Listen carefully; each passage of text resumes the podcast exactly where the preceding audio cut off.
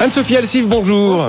Chef économiste du cabinet d'audit BDO France et enseignante à Paris 1 Panthéon-Sorbonne. Christian Saint-Etienne, bonjour. Bonjour. Professeur au CNAM, membre du Cercle des économistes, partenaire de cette émission chaque jeudi. Vous publiez Le conflit sino-américain pour la domination mondiale, l'Europe et la France, dans le nouvel ordre mondial aux collections Alpha et Gaël Sliman. Bonjour Gaël. Bonjour. Président de Doxa, donc à l'occasion de la publication du baromètre mensuel avec AJP Challenge et BFM Business. Voilà, on est à 99,6 milliards d'euros de trous commercial en 2020. Commercial, hein. Je parle pas de la balance des paiements courants. En 2023, c'était 163 milliards en 2022, mais il y avait le choc énergétique. Mettons de côté la partie énergie, qui évidemment la grosse partie de ce déficit commercial. Nous ne produisons pas de gaz, nous ne produisons pas de pétrole, nous l'achetons à l'étranger, ça ne va pas changer en 2025, ni en 2026, ni en 2027. Seulement, la même année, en 2023, l'Allemagne, qui ne va pas si bien, fait plus de 110 milliards d'euros d'excédent. Donc il y a un moment, Christian Saint-Etienne, on arrête de se la raconter. On a un sujet, nous on a un sujet. On a un sujet qu'il va falloir adresser. Alors je ne sais pas par où on l'adresse. Qu'est-ce que vous avez en tête? Moi j'ai mes petites idées, mais qu'en pensez-vous? Je pense qu'il y a pardon, deux éléments structurels euh, qui expliquent ça. Le, premier, c'est que quand on regarde le commerce euh, international euh, de biens et services, alors que dans les économies développées, les services, c'est 80% de l'économie, dans le commerce mondial, hors énergie et matières premières, les exportations sont à 80% des exportations de biens, Mmh. Hein, donc euh, essentiellement des biens manufacturés. Donc euh, C'est la raison pour laquelle, en balance commerciale, c'est moins tragique. voilà, c'est mais En donc, balance des paiements courants, pardon. voilà, mais donc euh, le déficit commercial que vous évoquez est totalement lié à la faiblesse des exportations de biens manufacturés la faiblesse de- des exportations de biens manufacturés est totalement liée à l'effondrement de notre système industriel depuis 20 ans. Donc ça, c'est une cause structurelle. Et malheureusement, vous évoquiez, ça va pas changer pour l'énergie en 25, 26, 27, ça va pas changer pour l'industrie non plus si on met pas en place des politiques extrêmement déterminées de, de réindustrialisation. La deuxième euh, idée euh, qui explique cela, je pense aussi, c'est contre-intuitif. hein. C'est que depuis 15 ans, on mise tout sur le haut de gamme. Alors, on a besoin de haut de gamme dans beaucoup de domaines. Mais il n'y a pas Mais d'acheteurs. l'effondrement de la moyenne gamme, on fait plus de frigo, on fait plus, même les bagnoles, on, on importe massivement des voitures, euh, on fait pas de télévision, on fait aucun de ces biens. Euh, ça, ça plombe totalement la, la balance des euh, commerciales, sachant qu'en plus les grands points forts qu'on avait, qui étaient l'agroalimentaire, s'est effondré. Euh, On a vu les raisons de la crise agricole par la surréglementation, d'une part, et euh, le- vraisemblablement aussi, il faut le dire, le sous le sous-investissement dans l'agroalimentaire depuis une quinzaine d'années, mais également, et ça, il faut bien le dire aussi, euh, c'est l'effondrement de la pharmacie, et ça, c'est dû à des politiques publiques françaises depuis 20 ans qui ont fait porter sur les industries pharmaceutiques françaises l'essentiel de l'ajustement du, du- des budgets santé. Donc, on avait, euh, on était le premier, la- le, le- premier européen en pharmacie euh, il y a en 2000. On est, on est passé au cinquième rang derrière l'Italie. Donc euh, on, on a cassé les, toutes les grandes filières dans lesquelles on était bon. Donc le résultat, c'est ce déficit structurel que vous évoquez. Quand on regarde les chiffres d'hier, les deux stars restantes sont le luxe et l'aéronautique. Anne-Sophie Alcive, votre lecture euh, complémentaire de ce que peut dire Christian Septienne ou alors contradictoire, je ne sais pas. Non, juste pour euh, nuancer, déjà, il y a un contexte. hein. Ce qu'il faut voir, c'est vous avez parlé des excédents commerciaux en, en Allemagne. C'est sûr que c'est une puissance commerciale. Par contre, il faut aussi euh, regarder l'évolution de ces excédents. Et on voit qu'ils sont quand même beaucoup moins importants cette année, puisque l'année dernière, ils étaient en récession qu'avant. Donc là, on voit qu'il y a en effet eu la récession, qu'il y a une- un impact sur la demande, parce que vous avez moins de croissance au niveau mondial. Vous avez un ralentissement qui est très imp- important. Vous en avez parlé. hein. On va sûrement revoir les prévisions à la baisse. Donc moins de demandes. Moins de demandes en Allemagne, euh, notre premier partenaire qui est en mais on est les seuls dans le rouge. Là, juste l'Espagne est dans le vert, l'Italie Juste aussi. pour expliquer le, le contexte, juste pour expliquer le contexte. Donc on a ce ralentissement en Allemagne. Eux aussi ont beaucoup moins d'excédents traditionnellement que ce qu'ils pouvaient avoir. C'est nos premiers partenaires. Donc nous forcément ça a un impact. Mais là en effet vous avez dit c'est conjoncturel. Quand on regarde sur les biens manufacturiers, on a aussi une baisse des importations. On l'a vu dans le textile, la pharmacie, la métallurgie. Donc c'est pour ça aussi que ces postes peuvent être moins déficitaires. Mais globalement Comment on explique qu'on a ce déficit? C'est un, en effet, ces politiques de désindustrialisation qu'on a eu depuis 20 ans, hein, en misant tout sur les services, en disant voilà, si on est dans les services, on ne va pas délocaliser l'emploi. On a vu que c'est bien d'avoir beaucoup de services, mais que l'industrie crée quand même beaucoup plus de gains euh, et de valeur ajoutée et qu'en plus on et des bons salaires d'ailleurs. et on n'est pas obligé euh, en plus d'être en contradiction vous pouvez avoir comme l'Italie l'Allemagne euh, une part voilà de l'industrie qui soit à 15-20% et ensuite avoir des services. Donc là en effet c'est vraiment à mon sens la faute mais voilà qui a, qui a, été mis en place en France. Et puis l'autre élément hein, c'est qu'en effet par rapport à notre positionnement, comme on s'est pas assez euh, diversifié en termes de biens à exporter parce qu'on s'est désindustrialisé, eh bien en effet, on est dans trois, quatre secteurs. On a parlé aéronautique, luxe, on reste excédentaire, mais on n'arrive pas quand il y a un rebond de la croissance mondiale, comme on l'a vu post-Covid, eh bien à reprendre plein de parts de marché, puisqu'on a disparu de plein de chaînes de valeur absolument totalement. Alors, je vous invite à lire la chronique du Christian Saint-Etienne. C'était le 1er février dans les échos hein, sur la, nécessité des fameuses filières d'excellence. Il nous en a souvent parlé. Moi, j'avais identifié d'autres éléments franco-français, euh, notamment le fait d'apprendre arrêter de baisser le niveau des diplômes parce qu'on n'arrive pas à monter le niveau des élèves. Le fait de, ça fait quand même depuis 1980 euh, qu'on se dit que si on travaille moins, ça va aller mieux. Je pense qu'on prend conscience qu'on s'est trompé. Les impôts de production qui sont une exception française à ce niveau-là. Hein. Aucun pays n'a monté une telle montagne d'impôts de production qui, je vous le rappelle, tape l'entreprise avant qu'elle ait gagné le premier euro de profit. Peut-être qu'il faut repenser la protection sociale qui repose trop sur le travail et se dire qu'une partie, c'est de la solidarité qu'on bascule sur l'impôt. Puis la réforme de l'État. Et puis le choc de simplification. Mais alors là, c'est le violon. Hein. Alors tout ce que vous dites est exact, mais euh, je, je, pense quand même que euh, il y a une politique spécifique qui a été évoqué depuis une vingtaine d'années. On évoquait hors antenne le rapport du CAE de 2007 sur les gazelles. Il faut savoir qu'il y a 3 millions d'entreprises en France, mais, mais 300 000 significatives. Et sur les 300 000 significatives, il y en a, bon an, mal an, 25 000 qui créent réellement de l'emploi. Et euh, par rapport à ce que vous évoquiez sur l'éducation, ainsi de suite, il y a un biais français qui est que quand on analyse un problème, on met tous les moyens pour aider ceux qui sont en difficulté ah et on cogne sur les gens qui vont bien. Si vous regardez les politiques anglo-saxonnes, c'est l'inverse. On favorise l'essor des gens qui vont bien en se disant ils vont tirer euh, le lot. Euh, il faut pas laisser tomber ceux qui sont en difficulté, mais euh, le fait de vouloir toujours, et c'est lié à votre remarque sur Total, chaque fois qu'il y a une boîte qui va bien, on cogne dessus. Hein, on aime les boîtes qui vont mal ici dans ce pays. Donc, euh, si on, encourageait davantage le développement des ETI industriels, on a un peu moins de 2000 ETI industriels. Si on arrivait à doubler le nombre d'ETI industriels, euh, on réglerait le problème du commerce extérieur.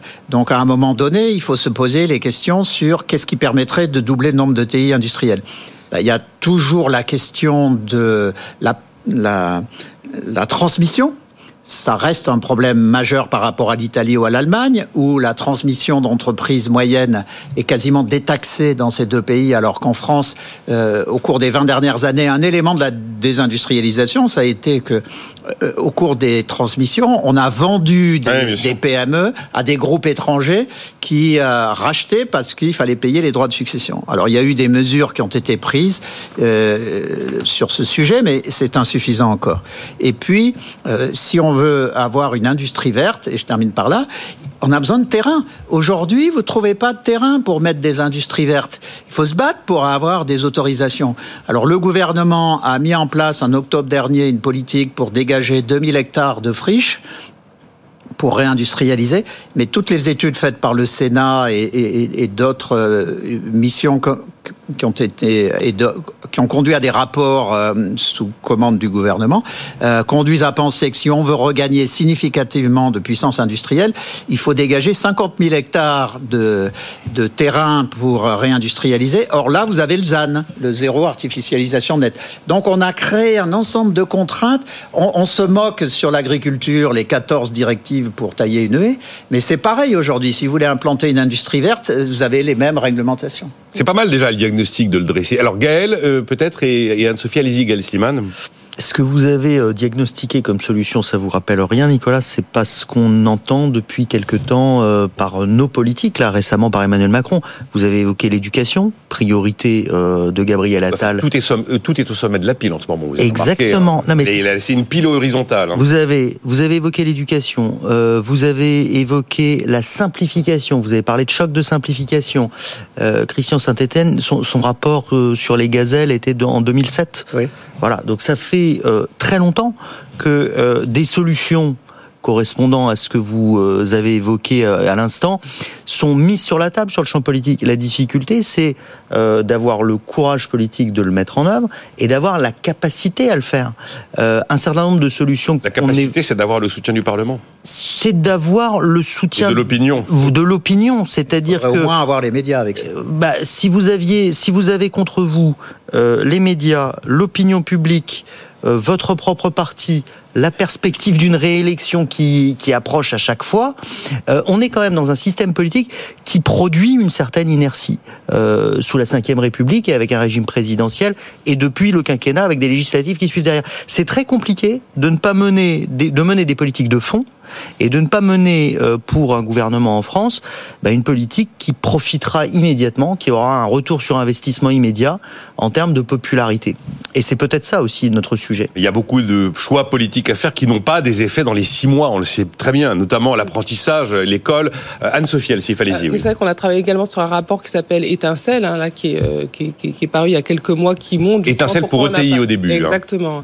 Donc justement, pourquoi on n'a pas assez d'ETI Et il y a quand même des facteurs qui sont assez macroéconomiques, dont le lien entre les donneurs d'ordre et les sous-traitants. Vous avez en effet en France, par rapport à d'autres pays comme l'Allemagne, ces fameux 440, et c'est bien. Et je pense que depuis quand même 10-15 ans, l'image des grandes entreprises euh, on l'a vu que ce soit dans les médias ou autres, est quand même mis en avant. Il y a quand même une culture de l'entrepreneuriat qui est importante en France. Donc je pense on déteste moins le CAC 40. Voilà, il faut, il faut peut-être nuancer un petit peu. On déteste Total, mais pas le CAC 40. Euh, bon, il faut peut-être voilà nuancer un peu ça. je pense qu'on en est. On, en, est on en reparlera. voilà, voilà. il faut, peut-être un peu nuancer ces, ces, ces, clivages. Voilà, ça a quand même pas mal, ça a quand même pas mal évolué. Et ce que vous voyez dans les, les enquêtes et pourquoi ces ETI arrivent pas, c'est pas forcément des, des questions de fiscalité ou c'est parce que vous avez beaucoup de sous-traitants en fait qui sont dépendants d'une grande grande donneur d'ordre. Hein, vous en avez parlé, notamment dans l'aéronautique. Et donc quand vous avez une reprise ou même qu'il faut aller à l'étranger pour avoir des marchés, eh bien vous avez toujours l'impact prix, c'est-à-dire que votre client unique vous dit aujourd'hui le prix ce sera ça, et donc il faut que tu baisses pour être compétitif.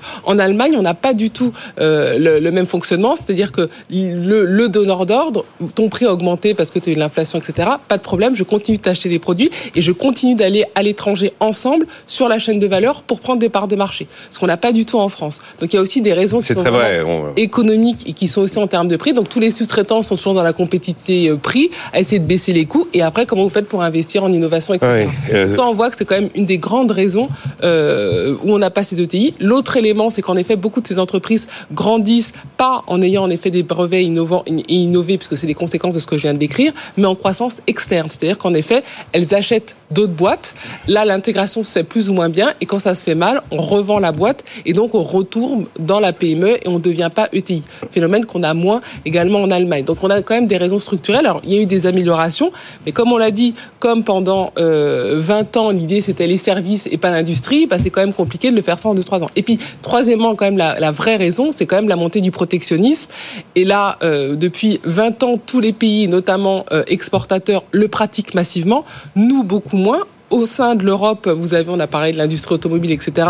Les pays comme l'Allemagne défendent beaucoup leur industrie, euh, voilà, automobile euh, dans les négociations à Bruxelles ou au niveau des pays, et nous beaucoup moins. Alors bien sûr, on a l'agriculture, on a d'autres choses, mais c'est aussi un fait. Et donc par rapport à ça, vous avez de plus en plus de normes non tarifaires qui euh, euh flambent partout. Et eh bien nous aussi, hein, c'est très compliqué euh, de jouer à jeu égal. On a assez parlé avec la Chine et les États-Unis, mais c'est un phénomène que... qui dure depuis 20 ans. C'est pas récent avec l'IRA ou avec ouais. ce qui se passe en Chine. C'est vrai que capacité des Français à chasser en meute, comme on dit, a souvent été mise en avant. Et sur ce que vous racontez à propos des sous-traitants, mm. dans ce qu'il appelle, avec son terme à lui, la concrétude, Laurent Vrousky d'Hervor nous a raconté des cas pratiques très précis mm. où effectivement on n'arrive pas à passer sa hausse de prix parce que sinon on perd le marché et on perd le client. Moi, euh... Qu'on a le droit de poser une question à un camarade ah ben, euh, Parce que Gaël tout à l'heure a dit, euh, à juste titre, euh, que le système politique français, euh, depuis une dizaine d'années, peut-être 15 ou 20... Incité à l'inertie. Voilà, incite à l'inertie. Euh, Tu as une analyse là-dessus? C'est quoi? Qu'est-ce qui s'est passé? C'est le quinquennat? C'est quoi d'autre? Ah bah c'est un système politique où vous avez vous aviez déjà un régime présidentiel qui incite à se choisir son monarque républicain à chaque élection en lui en lui donnant tout pouvoir et où on a plutôt tendance à promettre euh, demain en race gratis euh, qu'à promettre euh, qu'à faire une promesse churchillienne. Ça, c'était déjà le cas avant, hein, lors de l'élection Giscard, de Mitterrand, de Chirac promettant de résoudre la fracture sociale, euh, donnant une indication sur la politique qu'il allait suivre, qui en gros était une politique de gauche pour mener ensuite une politique plus classique correspondant à son camp. Et puis ça s'est accentué avec euh, l'inversion euh, du euh, avec, avec, le quinquennat et avec des législatives qui suivent immédiatement après la présidentielle. Vous donnez tout pouvoir à quelqu'un qui est obligé de vous promettre tout et d'annoncer à l'avance tout ce qu'il va faire. Et même quand il le fait, on peut juger qu'on a été trahi, comme ça a été le cas sur la réforme des retraites, alors qu'il avait dit qu'il mènerait cette réforme dans la campagne présidentielle. Mais derrière, il y a eu des législatives qui lui ont donné le signal que normalement, il n'aurait pas dû le faire. Donc vous avez un système où vous promettez tout, et vous arrivez au pouvoir, vous avez tout pouvoir, mais vous ne pouvez plus rien faire en réalité.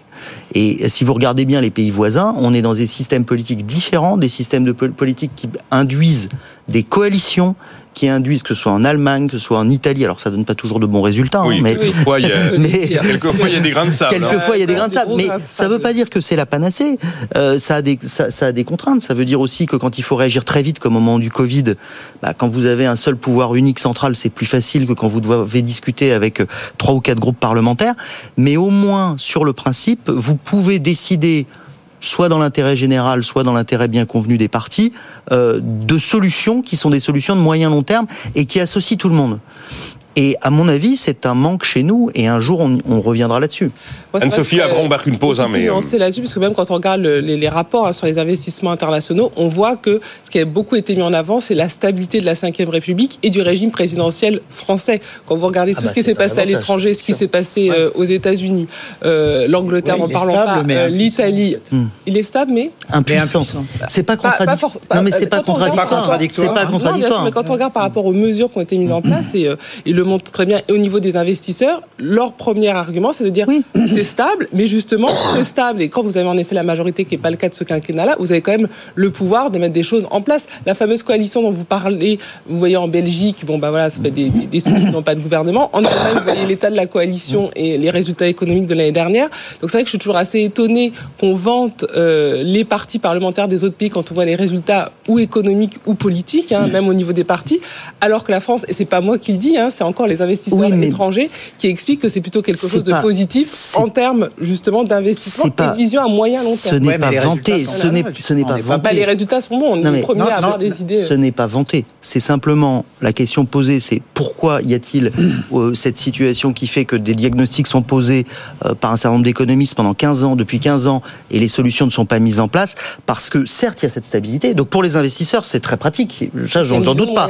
Mais en revanche euh, pour l'intérêt général du pays, alors que vous avez une élection qui suppose que vous fassiez élire par 51% des électeurs et que vous leur vendiez euh, on rase gratis demain, eh bien, vous avez une situation qui produit de l'impuissance politique. On marque une pause. la différence par rapport on marque une pause. Euh, euh, sur les baromètres d'attractivité, c'est vrai que les chiffres d'investissement direct étranger sont bons. C'est surtout la stabilité fiscale que j'ai vu mise en avant plus que la ah, stabilité politique, et euh, les résultats quand même de 10 ans de politique de l'offre qui, même si ça va pas très vite, bah, finissent par produire des effets. On dit un mot quand même de la probable révision de la croissance. Ça imite, tout le monde s'en fout mais les 10 milliards qui derrière à trouver, ça risque de piquer un petit peu. Je sais pas comment on va faire, d'ailleurs je crois que personne ne sait. Puis le baromètre Odoxa, JP Challenge BFM Business sur euh, la réalité du télétravail en France. Comment, comment le vivez-vous ce télétravail? Et est-ce que vous seriez prêt à travailler pendant 4 jours, 9 heures, plutôt que pendant 5 jours, 7 heures? Les Allemands sont en train de l'expérimenter. Tout de suite.